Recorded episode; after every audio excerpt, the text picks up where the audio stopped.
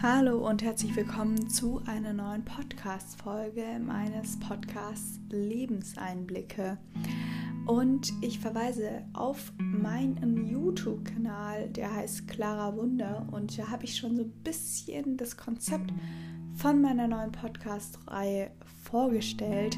Also, wenn ihr möchtet, geht kurz auf YouTube. Ich heiße Clara Wunder und schaut euch die Einführung an. Dann wisst ihr auch, ähm, warum ich diesen Podcast mache und dann, also diese Podcast-Reihe jetzt starte.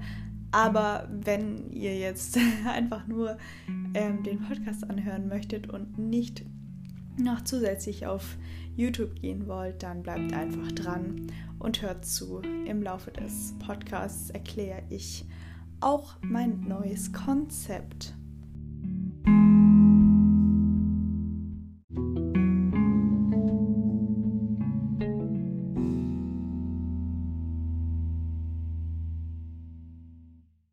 Ja, meine neue Podcast-Reihe, wie ihr vielleicht auch schon, nee, aus dem Titel, doch, ich habe es in den Titel reingeschrieben. ähm, wie ihr vielleicht aus dem Titel entnehmen könnt, heißt meine neue Podcast-Folge Raus aus der Erstörung, schrittweise verstehen und lösen. Ähm, und die erste Episode, beziehungsweise der erste Teil, soll so ein kleines Update sein. Ein kleines Update ähm, in Bezug auf, wie es mir geht, ähm, was so die letzten Wochen los war und warum doch nicht regelmäßig Podcasts gekommen sind, beziehungsweise das neue Konzept mir dann doch nicht ganz so gut gefallen hat. Und ähm, ja, unter anderem darauf, ja, hin, dass ich einfach irgendwie nicht so viel zu erzählen hatte, was positiv war, weil ich mir selber einfach irgendwie sehr, sehr viel vorgemacht habe. Und ich möchte in den nächsten Episoden sehr ehrlich sein ähm, und mit den neuen Episoden, auch mit der Reihe Raus aus der Erstörung, so ein bisschen euch mit auf meinen Weg nehmen. Ähm, und ich hoffe sehr, dass ihr viel aus den neuen Episoden für euch mitnehmen könnt. Ja, wie gesagt, die erste Episode soll so ein bisschen ein Update sein. Ähm, und ich habe mir hier ein paar Fragen aufgeschrieben. Ähm, wie geht's mir? Wo stehe ich gerade? Und was ist überhaupt passiert? Wie geht's mir? Ehrlich gesagt geht's mir schlecht. Mir geht's von der Essstörung her schlecht, mir geht's stimmungsmäßig schlecht, aber das bedeutet nicht, dass es ein Dauerzustand sein muss denn es hat sich in den letzten Tagen bzw. auch Wochen schon eine starke Verbesserung eingestellt. Eine starke Verbesserung, die vielleicht von außen hin noch gar nicht so arg sichtbar ist, aber eine Einstellung in mir drin. Meine Motivation hat sich verändert.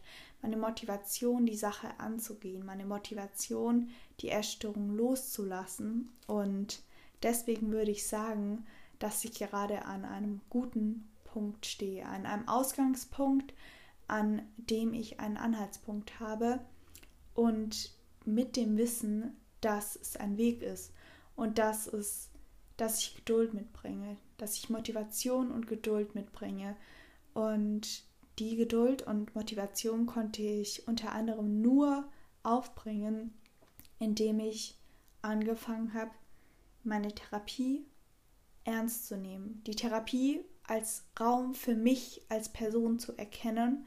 Unter anderem habe ich auch noch eine Coaching-Reihe angefangen ähm, von Recovery Buddy. Die kann ich jedem empfehlen. Und das wird auch, ja, teilen, also viel wird aus diesem Coaching und aus meiner Therapie in der nächsten Zeit in den Podcasts mit einfließen. Und ähm, ja, auch der Podcast Soul Food Journey hat mich inspiriert. Also ich verlinke euch den auf jeden Fall in den Show Notes. Da könnt ihr sehr, sehr gerne mal mit, also mal reinhören in die verschiedenen Episoden. Ja, die bringen einem doch, also mir zumindest hat, hat dieser Podcast sehr, sehr weitergeholfen, um überhaupt mal zu erkennen, dass ich noch stark in einer Essstörung stecke. Ja, was ist überhaupt passiert? Was waren meine Fehler und Handlungen, die zu meiner jetzigen Situation beigetragen haben. Was ist überhaupt passiert? Sagen wir es kurz, ich bin stark in die Magersucht gerutscht.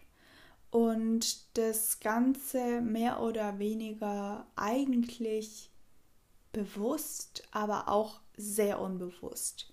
Ähm, meine Fehler und Handlungen, die zur jetzigen Situation beigetragen haben, waren eigentlich, dass ich geglaubt habe, dass ich gesund bin und dass ich den Zustand, den ich, bevor ich nochmal so stark in die Magersucht gerutscht bin, ähm, als gesund angesehen habe.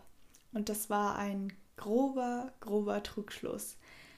Ähm, Fehler waren auch, dass ich nicht erkannt habe, dass ich Bulimie habe, weil ich das Ganze sehr stark verdrängt habe. Ich dachte mir immer, ja, Bulimie, das ist doch, wenn ich jeden Tag starke Essanfälle habe und jeden Tag vor dem Klo hocke und mich erbreche. Und das war zu dem Zeitpunkt schon teilweise an manchen Tagen, aber ich habe mir gesagt, ich kann jederzeit aufhören. Ich kann jederzeit einfach aufhören und einfach ganz normal weiter essen.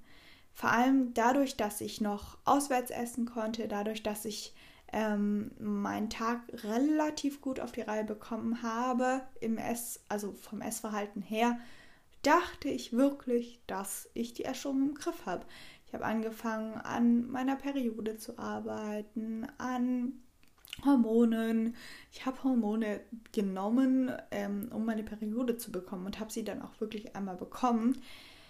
Aber was ich nicht wusste, ist, dass ich stark in der Bulimie steckte. Und das schon eigentlich über den ganzen Sommer, beziehungsweise über den Sommer hatte sich das sehr stark entwickelt. Ähm, ich habe das einfach zu spät gemerkt und ehrlich gesagt habe ich erst bemerkt, dass ich wieder so tief in der Bulimie hänge, als ich vor der Kloschüssel hing und nicht mehr aufhören konnte und jeder Tag so war und ich wieder gezielt einkaufen gegangen bin. Ähm, ich habe Treffen abgesagt, Treffen verschoben, um essen zu können. Ich bin stundenlang Rennrad gefahren, war joggen, war Stunden spazieren und habe zu Hause nichts mehr auf die Reihe bekommen. Ich steckte also in einer Depression und in der Bulimie. Und ähm, dann hat die Uni angefangen, also im Oktober.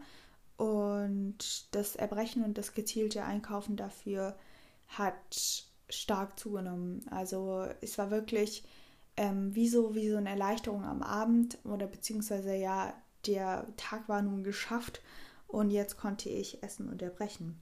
Und da habe ich schon gemerkt, okay, fuck, hier läuft was ganz und gar nicht schief. Und zu dem Zeitpunkt habe ich auch in der Therapie noch nicht wirklich daran gearbeitet, dass es wirklich ein Problem ist. Also, dass ich wirklich gerade ein scheiß Problem habe. Und habe meiner Therapeutin gesagt, dass die Essstörung einfach überhaupt gar kein Thema ist und dass ich gar nicht verstehe, warum ich so depressiv und niedergeschlagen bin und warum ich ähm, einfach nicht auf die Kette komme, warum ich keine Energie habe, warum ich morgens nicht aus dem, morgens nicht aus dem, morgens nicht aus dem Bett komme, weil ich fertig bin, weil ich körperlich fertig bin und ich habe das einfach nicht darauf geschlossen, dass ich einfach auch vom Erbrechen fertig bin und dass ich vom Sportzwang fertig bin. Ähm, ja, mein Geburtstag war so ein bisschen ein Schlüsselerlebnis. Ähm, da hatte ich Freundinnen eingeladen, um zu brunchen und mein Bruder war auch da und der ist um, glaube um 17 Uhr oder so gegangen und danach ähm, ist alles auf mich eingebrochen. Also ich, ich hatte den Menschen da gesagt, dass sie die Lebensmittel mitnehmen sollen, weil ich wusste, dass wenn ich die Lebensmittel vom Brunchen zu Hause habe, dass ich die dann alle essen werde. Und genau so ist es eingetreten. Ich hatte dann Kuchen gebacken, ich habe den ganzen Kuchen gegessen, ich habe jedes einzelne Lebensmittel, was vom Brunchen übrig war, gegessen und erbrochen. Und ich saß an meinem Geburtstag abends vor der Kloschüssel. Und ja, das war irgendwie ziemlich, ziemlich krass und einschneidend dieser Tag. Ähm, ich weiß auch, dass mein Gewicht zu dieser Zeit runtergegangen ist, vor allem weil ich halt auch nur noch ähm, gezielt Essen eingekauft habe und eigentlich gar keinen normalen Rhythmus mehr hatte vom Essen. Es war halt so, dass ähm, ja mein Gewicht immer ein bisschen weiter runtergegangen ist und das hat sich dadurch auch so ein bisschen wieder die Magersucht eingeschlichen. Ähm, weil es sich wieder nach Kontrolle angefühlt hat. Also diese Gewichtsabnahme hat sich nach Kontrolle angefühlt. Mm, und dann wurden die Anfälle weniger automatisch, wenn, als mein Gewicht irgendwie runtergegangen ist. Und ich habe wie so magische Grenzen in meinem Kopf und mein Gewicht hat diese magische Grenze unterschritten. Und ja, dann hat sich das Ganze ganz, ganz schnell entwickelt und ich hatte nur noch eine Mahlzeit am Tag. Ähm, und ja, das Gewicht ging einfach extrem schnell runter und in der Zeit habe ich mich dann einfach auch irgendwie nicht mehr als Bulimikerin angesehen und aber auch gar nicht als Magersüchtige, sondern so dazwischen. Und da ist es in der Therapie dann auch zum ersten Mal aus mir rausgebrochen, wie mein Sommer war, wie die letzten Wochen verlaufen sind. Und das war auch so ein bisschen meine Rettung, weil ich meine Muster plötzlich im Sommer nachvollziehen konnte. Ich habe mir die, die ganzen Sachen durchgesprochen, aber das Problem war, dass ich schon wieder so stark in diesem Kontroll- und Bewegungszwang drin steckte, dass es eigentlich schon zu spät war. Und ähm, aber ich bin so, so unglaublich froh, dass ich mich selbst persönlich schlau gemacht habe und persönlich ähm, mir ja versucht habe, ähm, dort, also im Coaching Hilfe zu suchen. Ähm, nicht nur in der Verhaltens- und Tiefenpsychologie, wo ich meine Traumata und meine Glaubenssätze aufarbeite, meine ganz individuellen, sondern auch einfach von Betroffenen zu hören, wie sie ihren Weg gegangen sind. Und habe angefangen, ein Genesungstagebuch zu schreiben. Und Inhalte dieses Genesungstagebuchs, natürlich verallgemeinert, werden Teil dieser Podcast-Reihe.